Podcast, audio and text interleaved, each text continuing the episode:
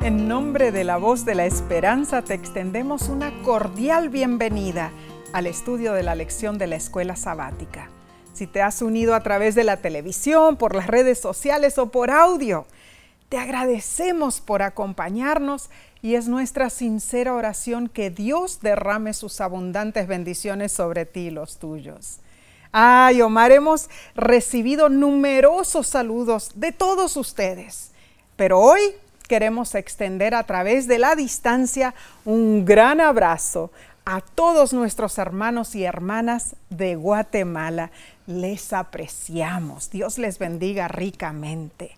Bien, esta semana repasaremos la lección número 2 para el 9 de julio de 2022, titulada Los crisoles venideros. Nesí, um, antes que nada, ¿qué te parece si comenzamos elevando una oración a nuestro Padre Celestial? Amén. Padre que moras en las alturas de los cielos, es para nosotros un privilegio volver a estar juntos con nuestros amigos y amigas para estudiar tus sagradas escrituras. Te pido, oh Padre Celestial, que todo lo que digamos y hagamos sea para honra y gloria de tu santo nombre. En el nombre de Cristo Jesús. Amén. Amén. El texto de esta semana se encuentra en Primera de Pedro, capítulo 4, versículo 12 y 13. Y dice así, Amados, no os sorprendáis del fuego de prueba que os ha sobrevenido, como si alguna cosa extraña os aconteciese, sino gozaos por cuanto sois participantes de los padecimientos de Cristo, para que también en la revelación de su gloria os gocéis con gran alegría.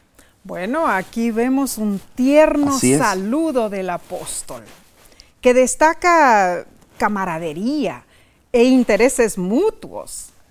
Cuando Pedro anticipó futuros días tenebrosos, aconsejó con el propósito de fortalecer a los suyos ante la tormenta que se avecinaba.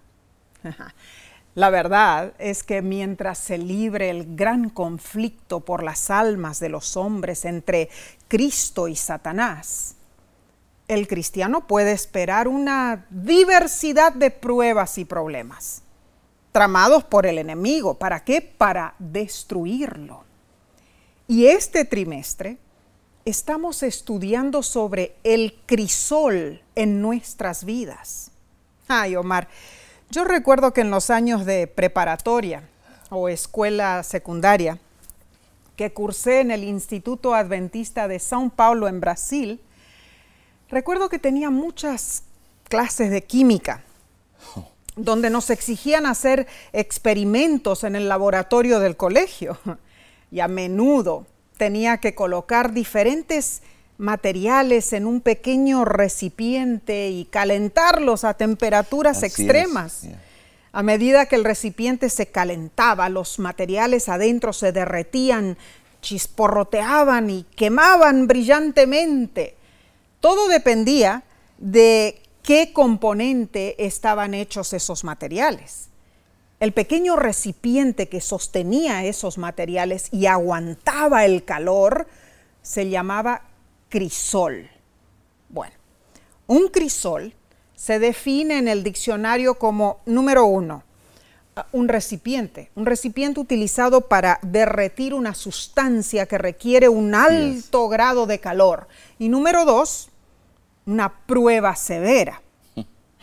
El diccionario también dice que el crisol es un lugar o una situación en que las fuerzas concentradas interactúan para causar o influir un cambio o desarrollo. Bueno, el autor de la lección explica. Estas definiciones del crisol también nos dan una, una idea útil de lo que sucede en nuestra vida espiritual. Esta semana vamos a resaltar algunas razones por las que de repente podemos encontrarnos bajo extremada presión. Cuando, bueno, experimentamos pruebas y circunstancias que nos hacen cambiar, también desarrollarnos y crecer. Este estudio nos ayudará a comprender lo que Dios está haciendo en nuestras vidas para que cuando entremos en un crisol tengamos la certeza de cómo debemos responder. Y contestaremos a preguntas. Preguntas como, ¿hasta qué punto debemos apreciar las experiencias dolorosas? ¿Será que la salvación la obtenemos a través de la resistencia y el aguante? Si bien la vida en este mundo siempre está acompañada de dolor y tristeza, ¿cómo debemos relacionarnos con eso? En verdad, ¿cuántas veces somos nosotros los que buscamos los crisoles? ¿Y cuántos de los crisoles son enviados por Dios? ¿Cuál es la intención de Dios en todo esto? Aristóteles, el famoso filósofo y polímata griego, escribió lo siguiente, nosotros no podemos aprender sin dolor. Hagamos una pausa aquí. Eh, me pregunto, ¿significa esto que Dios causa el dolor para enseñarnos una lección? Esto es algo serio. Sin embargo, mucho radica en la interpretación de nuestra propia experiencia, pues esta influye y es influenciada por el perfil que nos hacemos de Dios, Nessie. Claro que sí. Romanos 1 deja en claro que a causa de la rebeldía y concupiscencia, Dios entregó a las personas que se olvidaron de Él y les permitió las consecuencias de sus acciones. ¿Sabes? Sí, es, es un error. Entonces, culpar a Dios por los resultados del pecado. Eh, eh, muchas veces tenemos esa tendencia de hacer eso. Ay, Omar, la tristeza que debe sentir Dios al ver la situación deplorable de este mundo. Al perder de vista el verdadero carácter de Dios, los que son rebeldes no tienen excusa. Así es. Vez tras vez, Dios ha revelado su compasión, su misericordia y su verdad y aún así no oyen su voz ni hacen su voluntad. Leo de Jeremías, capítulo 9, versículos 3 y 7. Porque de mal en mal procedieron y me han desconocido, dice Jehová. Por tanto, he aquí que yo los refinaré y los probaré. Tremendo. Mm, este pasaje revela la frustración, para usar un término humano, la frustración que Dios tiene con su pueblo que se niega a responderle. Bien, pasemos entonces a la lección del domingo 3 de julio titulada Sorpresas. Ahora, como leímos en el versículo, hoy nos eh, dedicaremos a analizar Primera de Pedro, capítulo 4, versículo 12, donde habla de la sorpresa del fuego de prueba. Ah, sí. Esto es algo que aprendemos como parte de nuestra experiencia en el gran conflicto entre el bien y el mal. Muy cierto. El pecado causa dolor y el inocente sufre con los culpables. Ahora, no es justo, no es correcto, pero es lo que sucede. Los dolores sorprendentes nos pueden hostigar de muchas maneras. Puede ser un vehículo que vira súbitamente en la carretera y viene velozmente hacia donde tú estás. O una notificación de que estás perdiendo tu trabajo. O un examen médico con malas e inesperadas noticias. Puede ser también la traición por alguien que tú amabas y quien creías que te amaba en retorno. Bueno, sí, la verdad es que por más horrible que sea el dolor, siempre es peor cuando llega de sopetón. Oh, sí, sí, sí. con elemento de sorpresa, cuando te da una cachetada en, en la Ah. vida en tus mejillas. Cierto, Mar. Pedro, en este versículo, menciona que nadie debería sorprenderse por ciertas pruebas dolorosas. Hmm. Bueno, en el tiempo del apóstol, las terribles persecuciones de Nerón pronto quemarían la iglesia. Los vejámenes crecientes de judíos y romanos eran tan solo un preludio del holocausto que se acercaba. Es que Satanás empleaba todos los recursos que podía idearse. ¿Para qué? Para destruir a la iglesia naciente. En vista de la hora de la prueba que se avecinaba, los cristianos harían bien en prestar mucha atención a las palabras que Pedro les dirigía. Ah, Omar, yo creo que tal como le sucedió a Job, ¿no es cierto? Dios a veces permite que Satanás ponga a prueba a sus hijos Esto fieles. es difícil Mm. de digerir, Nancy. Dios conocía la paciencia de Job. Y desde entonces, los que sufren han sido siempre conocidos por su ejemplo de, de firmeza ante el fuego de prueba. Amén, sí, pero eh, no es fácil. ¿No? Pero, ¿qué les parece? Volvamos a Primera de Pedro, capítulo 4, versículo 12, donde dice, no os sorprendáis. La palabra griega para sorprenderse es cenizo, que significa estar extrañado. Pedro insta a sus lectores a no caer en la trampa de pensar que las pruebas de fuego son ajenas a la experiencia cristiana en sí. Más bien, deben considerarse normales. Wow. Pueden ocurrir y deben esperarse. En cualquier momento das vuelta a la esquina y algo sorprendente te puede venir. Tremendo. Y la palabra usada para fuego de prueba proviene de otras palabras griegas como purosis peirasmos, que significa algo ardiente o probar, encender en incendio. Wow. Ah, la experiencia de sufrimiento por nuestra fe podría considerarse como un, yo diría en sí, como un proceso de fundición. El proceso del crisol, de sí, lo que es estamos hablando. Muy cierto, pero tengamos en claro esto, hermanos. Los sufrimientos de la vida no son enviados por Dios, no, no, no, sino por Satanás. Así claro, es. Dios los encausa y los convierte en medios para desarrollar el carácter de sus hijos. Hmm. Bueno, el fuego de las pruebas no es nada nuevo, ni debería sorprendernos. Cristo sufrió todo lo que podría ser llamado a soportar cualquier ser humano. El fuego de la prueba sencillamente hace que los discípulos de Cristo seamos participantes de sus sufrimientos. A muchos nos sorprende la pesadumbre, porque a menudo tenemos una visión demasiado simplificada de la vida cristiana. Es que olvidamos algo importante, que hay dos caras de la moneda. Dios quien es bueno y Satanás quien es malo. Esto es obvio. Es importante que sepamos la diferencia.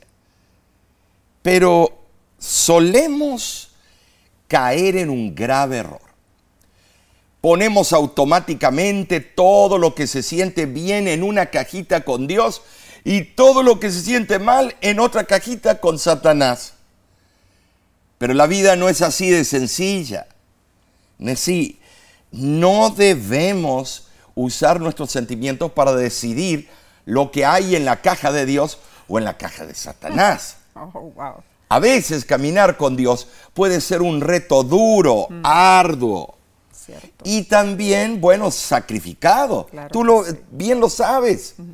En cambio, Seguir a Satanás puede parecer que trae grandes recompensas, porque al principio es dulce al paladar. Debemos tener mucho cuidado en saber la diferencia y estar listos y firmes, sí, en Cristo, cuando nos toque sufrir las pruebas del fuego. Pedro se refirió a esas pruebas como parte de mantenernos fieles a Dios, pero asimismo hay muchas otras pruebas que nos amenazan. En nuestro hogar, en nuestro trabajo, en los medios de transporte y en nuestras relaciones con otras personas. Esto es muy cierto, pero tenemos la esperanza, mis hermanos. La esperanza que al igual que el oro que es fundido para salir más puro, nuestra fe sometida a prueba puede salir más pura. Esa, esa experiencia, Omar, probará nuestra fidelidad, nuestra constancia en servir a Dios. estamos tratando temas punzantes de nuestra vida como cristianos, ¿verdad? Así es. Y continuaremos estudiando. En unos segundos vamos a volver enseguida. No te vayas.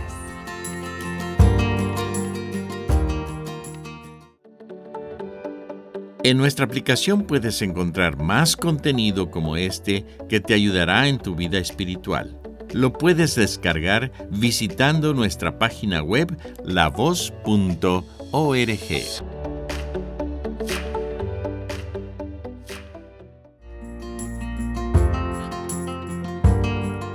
Estudiar la palabra de Dios es una bendición. Y hoy decimos con el salmista, instruyeme Señor en tu camino para conducirme con fidelidad. Salmo 86, 11. Demos seguimiento a la lección para el lunes 4 de julio titulada Los crisoles de Satanás. ¿Cómo? Hmm. ¿Se refiere a que el enemigo sufre o que él nos hace sufrir? Hmm. bueno, leamos primera de Pedro capítulo 5, versículo 8. Y es muy interesante lo que dice. Sed sobrios y velad porque vuestro adversario, el diablo, como león rugiente, anda alrededor buscando a quien devorar. El griego, usa dos palabras muy significativas. Nefo gregoreo. Mm. Eh, tremendo, sed sobrios y velad, o sea, estad alerta. Mm. La seriedad de los tiempos y las muchas dificultades indujeron a Pedro a instar a cada cristiano a ejercer una estricta disciplina en sí. ¿Por qué? Mm. Porque el adversario está a la vuelta de la mm. esquina. Bueno, las palabras originales en el griego son antídicos diabolos. El adversario, el diablo.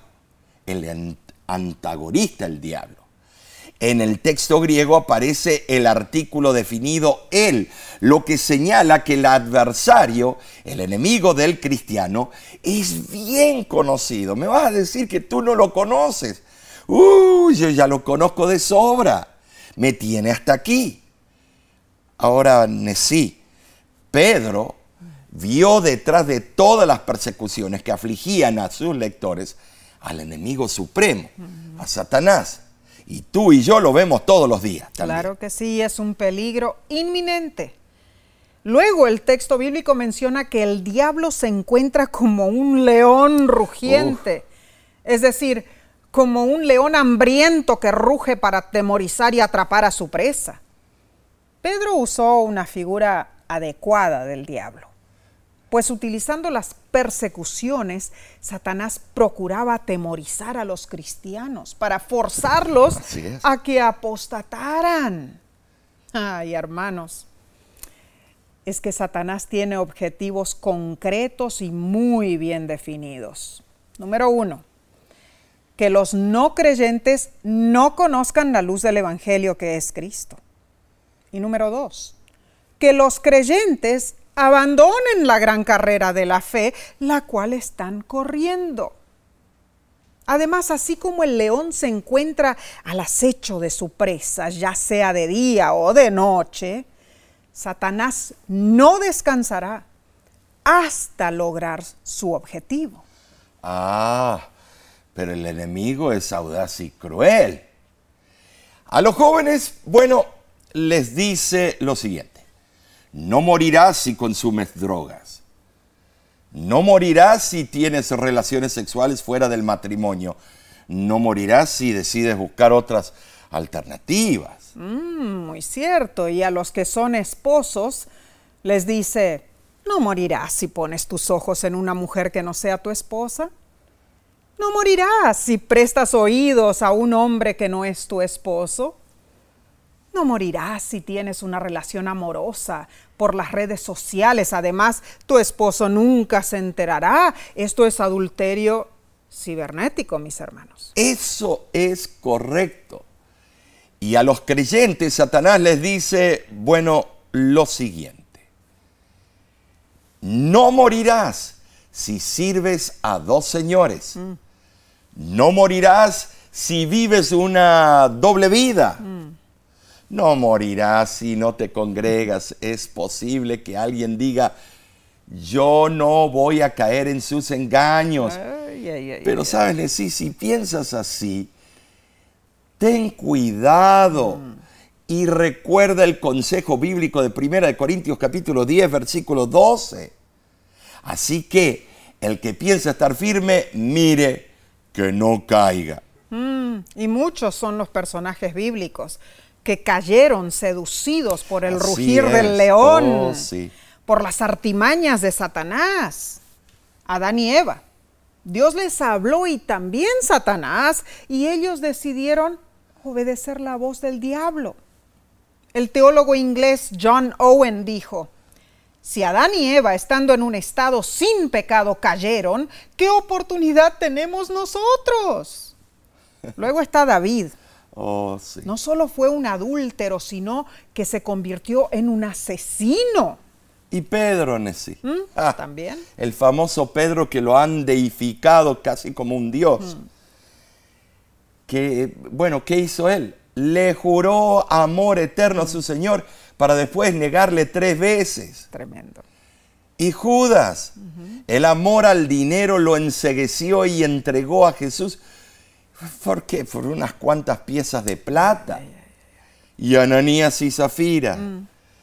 Pedro le dijo a Ananías, ¿por qué permitiste que Satanás entrara en tu corazón? Y murió fulminado. Allí murió y su esposa luego. Ay, qué triste.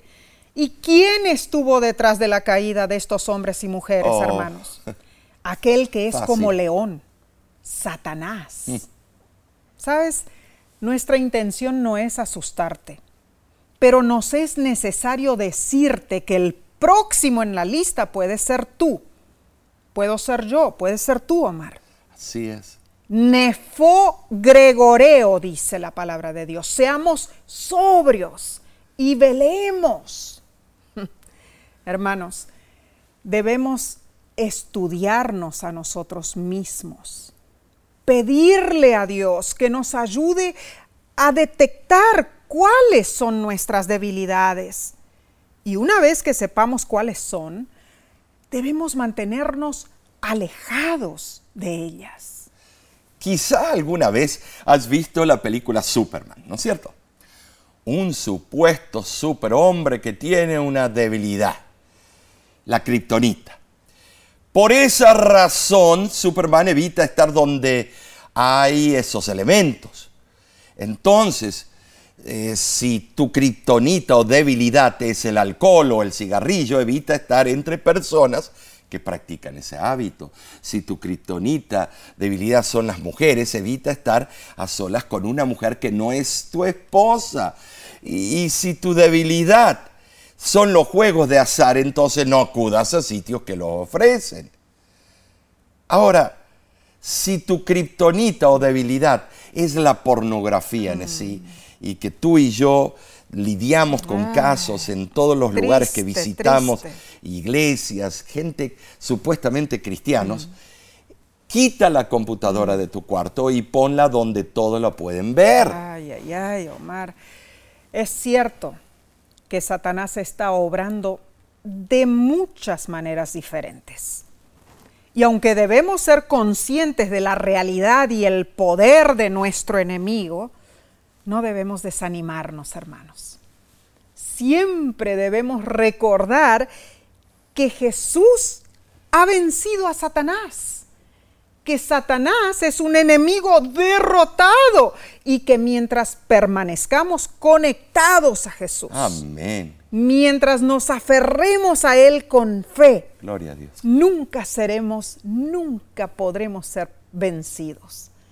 Por causa de la cruz, la victoria de Cristo Jesús es nuestra victoria. Amén y amén, ¿no es cierto? Pero bueno, sigamos, Omar. Veamos lo que eh, continúa en la lección del martes 5 de julio, titulada Los crisoles del pecado. Tremendo título. No podemos negarlo. Todos los seres humanos sufrimos bajo los crisoles del mal. Cierto. Ahora, si leemos Romanos 1.18, dice, porque la ira de Dios se revela desde el cielo contra toda, toda impiedad e injusticia de los hombres que detienen con injusticia la verdad. El apóstol Pablo en sí procura aquí demostrar que todos, gentiles y judíos, por igual, sabes, necesitamos la justificación que se revela en el Evangelio. Amén. Amén. Entonces, esto se debe a que todos los seres humanos somos pecadores y que todo lo que hacemos trae consecuencias. Ahora el libro El Camino a Cristo bien lo explica en la página 53 y dice, la ira del Dios infinito no puede ser comparada con la pasión humana. Dios es amor y aunque odia el pecado, ama al pecador. Sin embargo, Dios no impone su amor a los que no están dispuestos a recibirlo. La ira de Dios contra el pecado se manifiesta cuando Él retira su presencia y su poder vivificador de los que eligen permanecer en el pecado.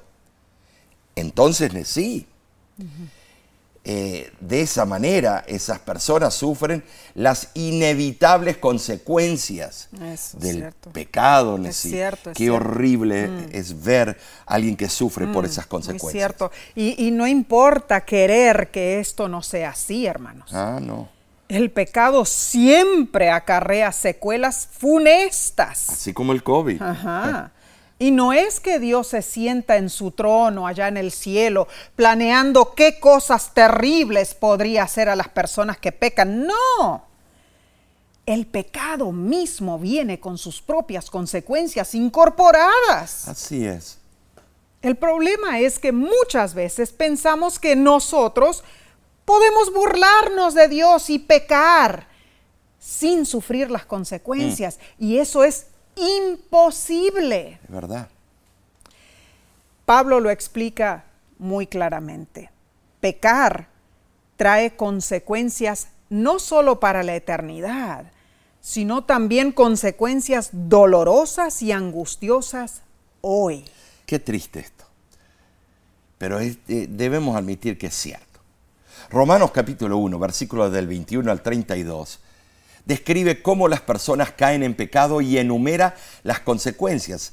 Eh, estos versículos en algunos países europeos han sido prohibidos que se lean en público. ¿Por qué? Porque habla claramente del pecado y no viene con azuquita impalpable. Te invitamos a leer esos versículos en oración en tu tiempo de devoción personal. Intenta encontrar la esencia de lo que Pablo está diciendo allí. Por ejemplo, en Romanos 1.18 se describen las consecuencias del pecado como la ira de Dios. Ahora, sí, entendamos que la ira de Dios significa que Él permite que los seres humanos cosechen lo que siembran. Dice en el versículo 32, sabiendo que los que hacen tales cosas son dignos de muerte, no solamente las hacen, sino consienten a los que las hacen. Incluso para los cristianos, Dios no siempre interviene inmediatamente para quitar el dolor que resulta de nuestras propias acciones. Es cierto eso. Muchas veces en sí Dios nos permite sufrir las consecuencias de nuestras acciones para que podamos comprender cuán profundamente en sí hemos dañado y sido ofensivos a Dios en nuestro pecado. Esto es serio, Nesí. Es cierto, y, y reflexionemos en esto. Jesús sufrió las consecuencias de nuestros pecados. Hmm. Cuando la ira de Dios contra el pecado cayó sobre su Hijo unigénito como nuestro sustituto, Jesús sufrió enorme angustia. El libro El deseado de todas las gentes lo describe así no debía ejercer su poder divino para escapar de la agonía. Como hombre debía sufrir las consecuencias del pecado del hombre. Como hombre debía soportar la ira de Dios contra la transgresión. Y ocurrió lo inverosímil la ira de Dios contra el pecado, la terrible manifestación de su desagrado por causa de la iniquidad, llenó de consternación el alma de su hijo al sentir el Salvador que de él se apartaba el semblante divino. En esa hora de suprema angustia atravesó su corazón un pesar que nunca podrá comprender plenamente el hombre. Tremenda cita. Eso sufrió Cristo Jesús nuestro Salvador por, por nuestra culpa. Y lo hizo por amor, Amén. para que aunque tengamos que sufrir las consecuencias de nuestros pecados en este mundo, podamos confesar y, y recibir el perdón de Dios. Para que en el día de la segunda venida de Cristo podamos gozar, Gloria gozar de vida eterna. Amén. Sí. Amén. Oh, que no seamos rebeldes, porque Dios permitirá que los pecadores impenitentes sufran los resultados de su rebelión como consecuencia eterna, Nesí. Cierto, cierto. Esa resistencia persistente contra el amor de Dios y su misericordia culminará en la revelación final de la ira de Dios en aquel día cuando el Espíritu de Dios sea finalmente retirado de esta tierra. Tremendo concepto. Los impíos no tendrán protección contra el mal y estarán sin el amparo de la gracia divina. El conflicto de los siglos, página 672 y página 712 dice, cuando los ángeles de Dios dejen ya de contener los vientos violentos de las pasiones humanas, todos los elementos de contención que se desencadenarán por una vida de rebelión, Satanás y todos los que se unen con él se colocan de tal manera en desarmonía con Dios que la misma presencia de él es para ellos un fuego consumidor. En ese día, hermanos, descenderá el fuego de Dios que procede del cielo y el pecado y los pecadores serán destruidos para siempre. Ah, ese será un día terrible para los impíos. Pero los fieles hijos de Dios, los que luchamos contra las tentaciones de Satanás y a pesar de sufrir las consecuencias de nuestros pecados en esta tierra, nos mantenemos firmes del lado de Jesús, en ese día no seremos destruidos. Bien, la lección hoy te pregunta, en tu vida, ¿Has cosechado las consecuencias inmediatas de tus pecados? ¿Qué lecciones has aprendido? ¿Qué cambios estás haciendo para no volver a caer en algo similar? Ay, hermanos, hermanas, Así es. Que Dios nos ayude a rogarle perdón por nuestras faltas. Y aunque tengamos que enfrentar las consecuencias terrenales de nuestros pecados, Tremendo. que podamos presentarnos limpios delante de Dios en aquel día final. Bien, continuaremos. Continuaremos con la parte del miércoles, pero lo haremos después de estos cortos momentos. Volvemos enseguida, no te vayas.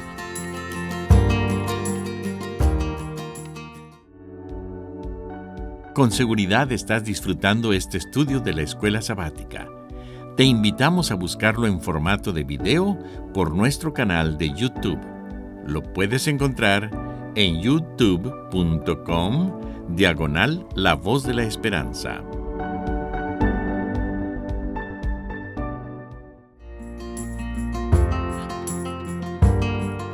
Gracias por acompañarnos en este hermoso estudio de la palabra de Dios. Continuemos entonces con la lección del miércoles 6 de julio titulada Los crisoles de purificación. Cada título en forma progresiva es impresionante. En su libro En pos de lo supremo, el autor Oswald Chambers menciona lo siguiente.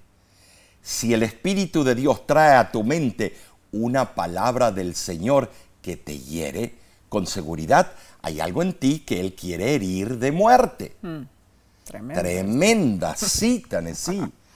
Esto suena muy cortante, hmm. ¿verdad?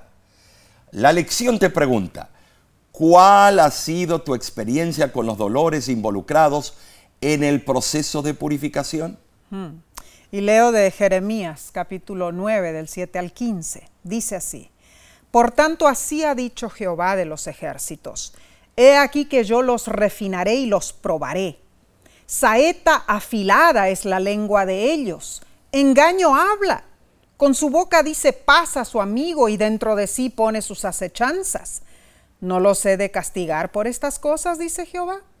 Porque dejaron mi ley la cual di delante de ellos, y no obedecieron a mi voz, ni caminaron conforme a ella. Antes se fueron tras la imaginación de su corazón y en pos de los Baales. Por tanto, he aquí que a este pueblo yo les daré a comer ajenjo y les daré a beber aguas de hiel.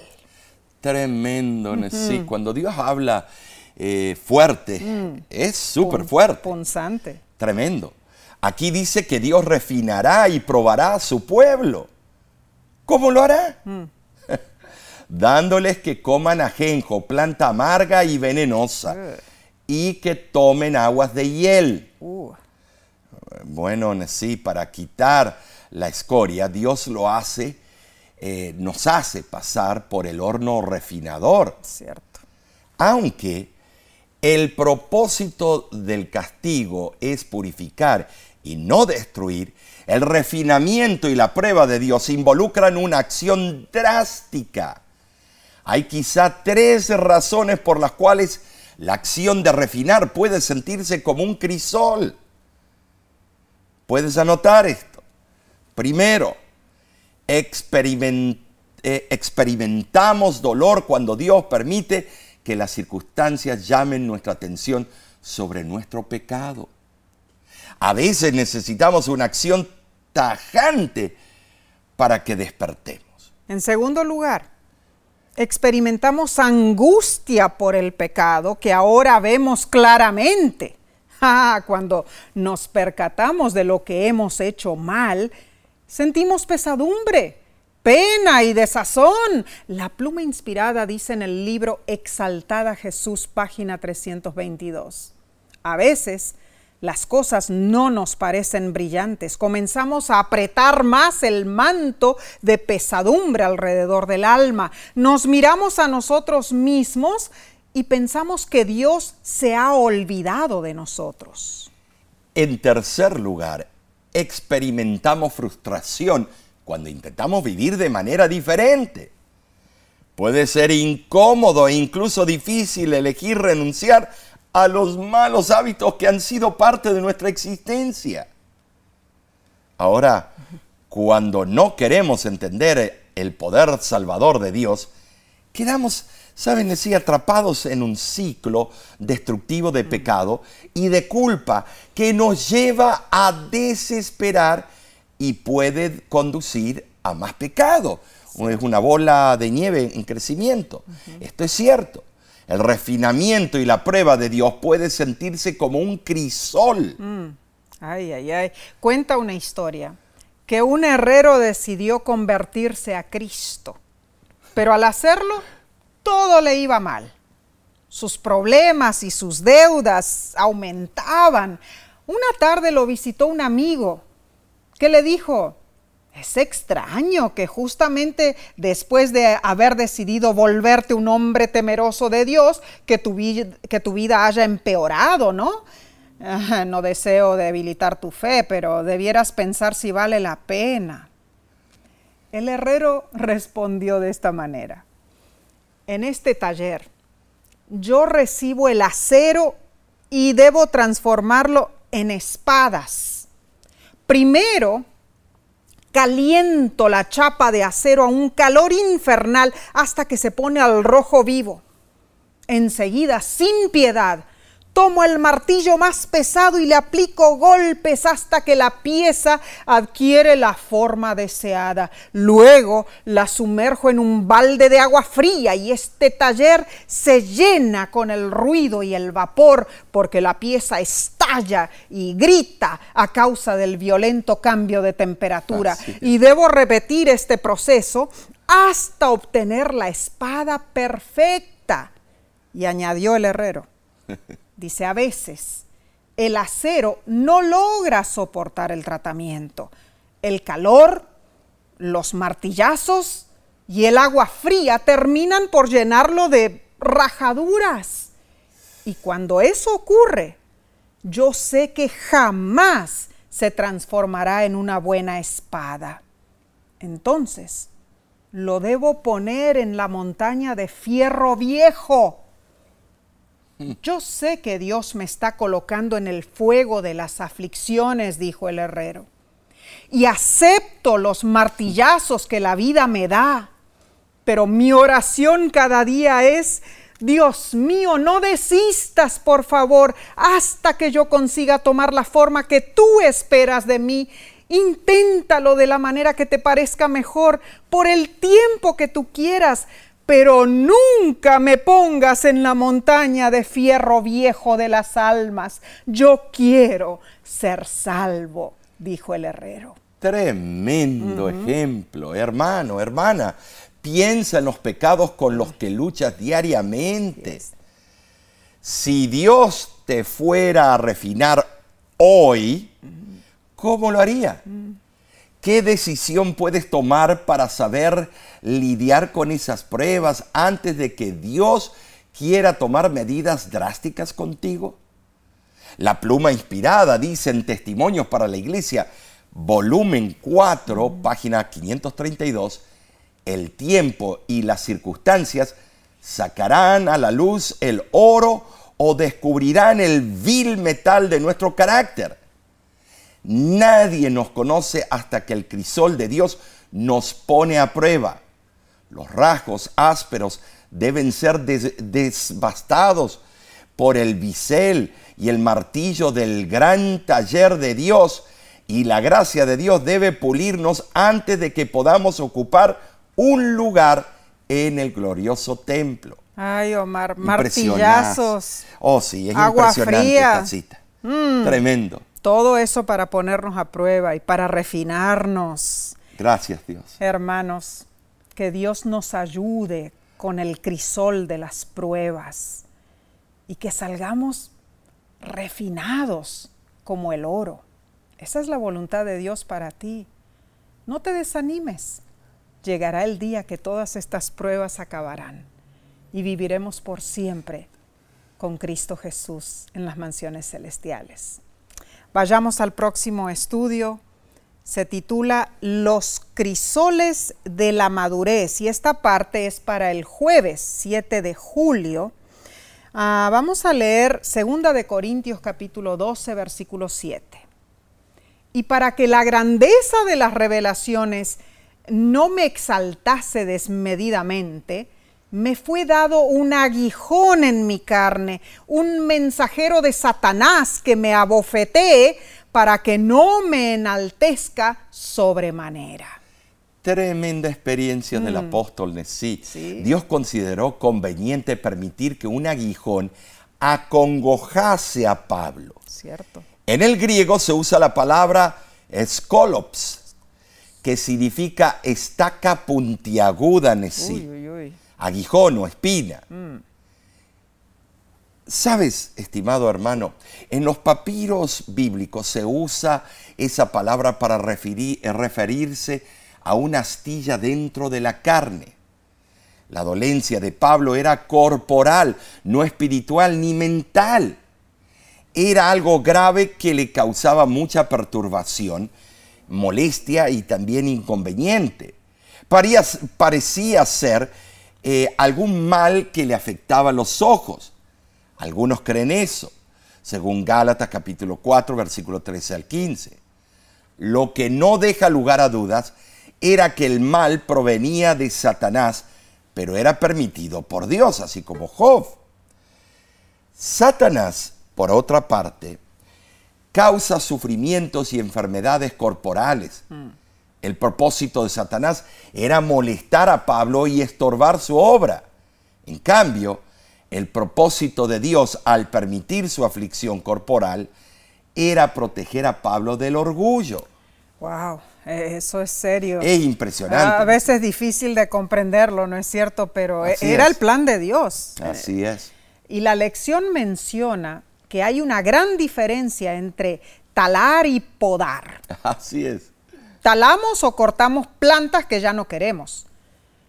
Podamos las plantas que deseamos desarrollar en mayor fecundidad, pero ambos procesos involucran un cuchillo afilado. De hecho, el podar requiere cortar partes de la planta que podría parecer como si la estuviéramos destruyendo. Hmm.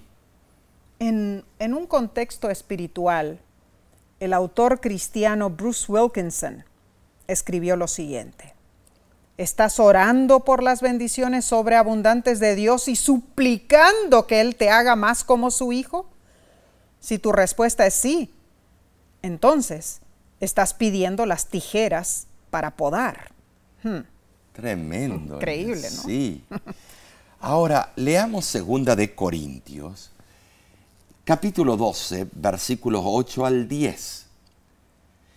¿Para qué? Para ver cómo Pablo lidiaba con su aguijón. Y dice así, respecto a lo cual tres veces he rogado al Señor que lo quite de mí y me ha dicho, bástate mi gracia, porque mi poder se perfecciona en la debilidad. Por tanto, de buena gana me gloriaré más bien en mis debilidades, para que repose sobre mí el poder de Cristo por amor a Cristo, me gozo en las debilidades, en afrentas, en necesidades, en persecuciones, en angustias, porque cuando soy débil, entonces soy fuerte. Pablo sí pidió a Dios que le quitara esa penosa aflicción, pero cuando la respuesta divina fue clara, la aceptó Nesí.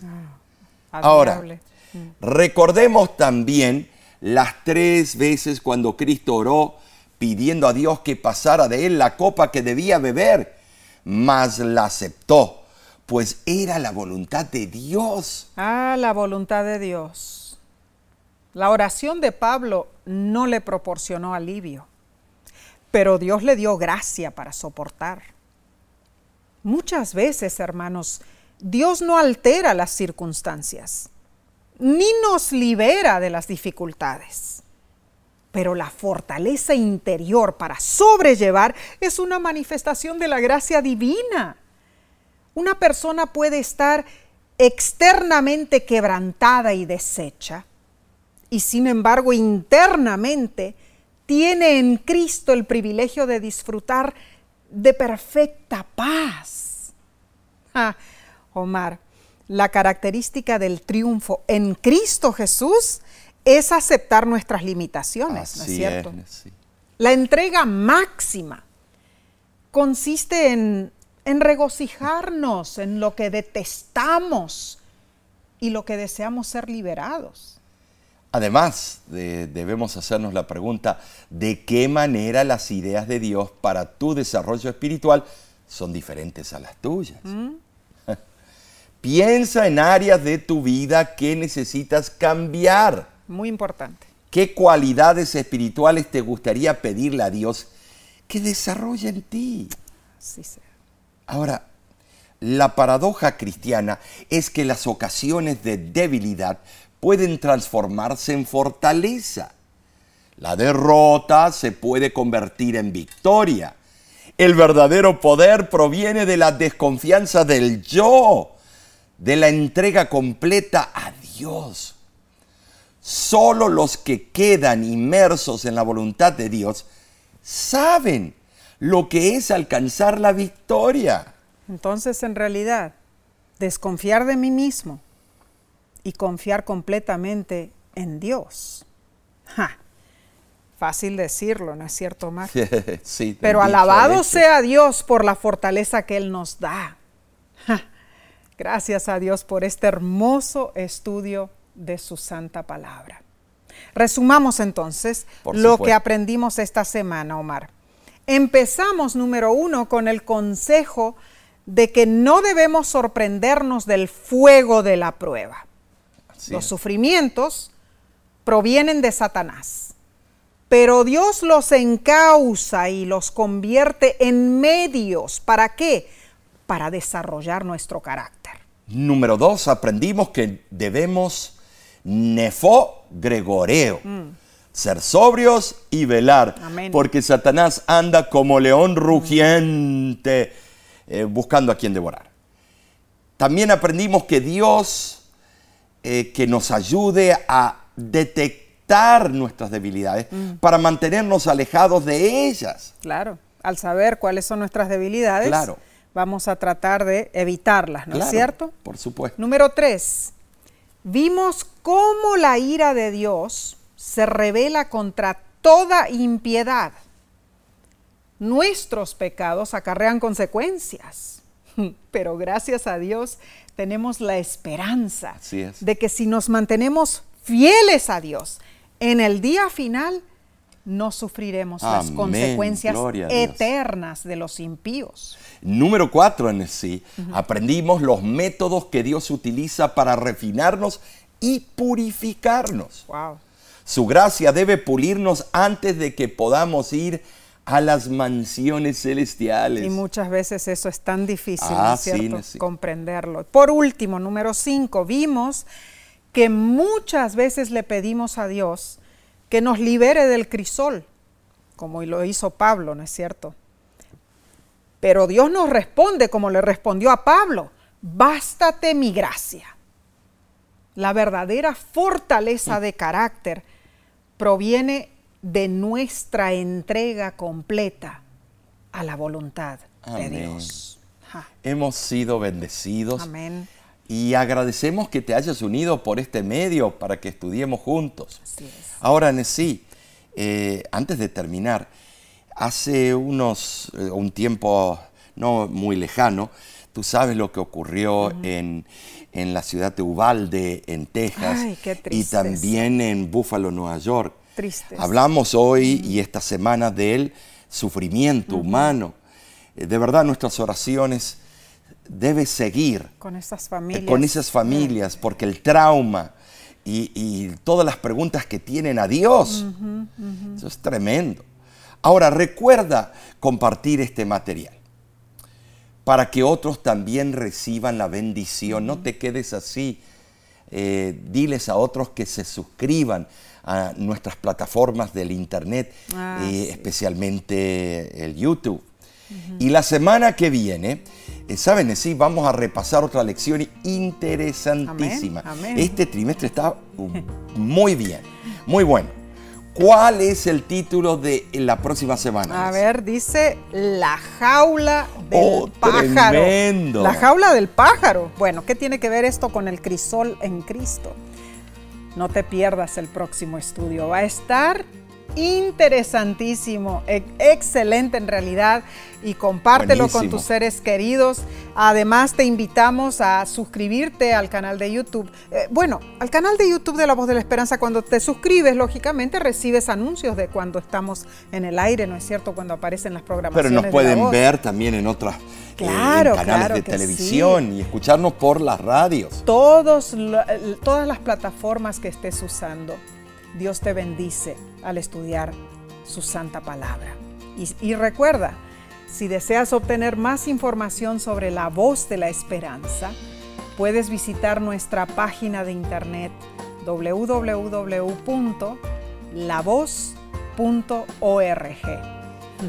De nuestra parte te queremos decir que te apreciamos. Así es. Deseamos que tú y los tuyos eh, se- reciban las lluvias de gracia eh, de, de Cristo Jesús. Y si tienes algún problema, alguna vicisitud, acude a nuestro círculo mundial de oración.